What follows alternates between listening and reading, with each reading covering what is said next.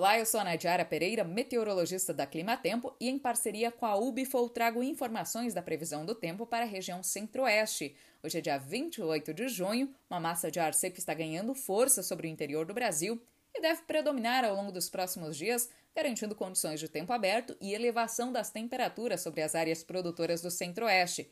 Condição essa que beneficia as atividades de colheita, especialmente da cana-de-açúcar, maturação e colheita do milho segunda safra e também a maturação e colheita do algodão sobre o estado de Mato Grosso. Essa condição deve persistir pelo menos até a primeira metade da próxima semana. Na segunda metade da próxima semana, tem previsão para o avanço de uma frente fria pelo centro-sul do país.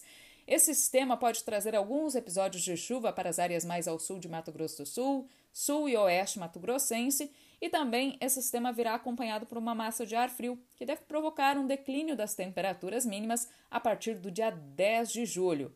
Não tem previsão para extremos de temperatura mínima sobre o centro-oeste e, por enquanto, o risco para ocorrência de geadas é muito baixo.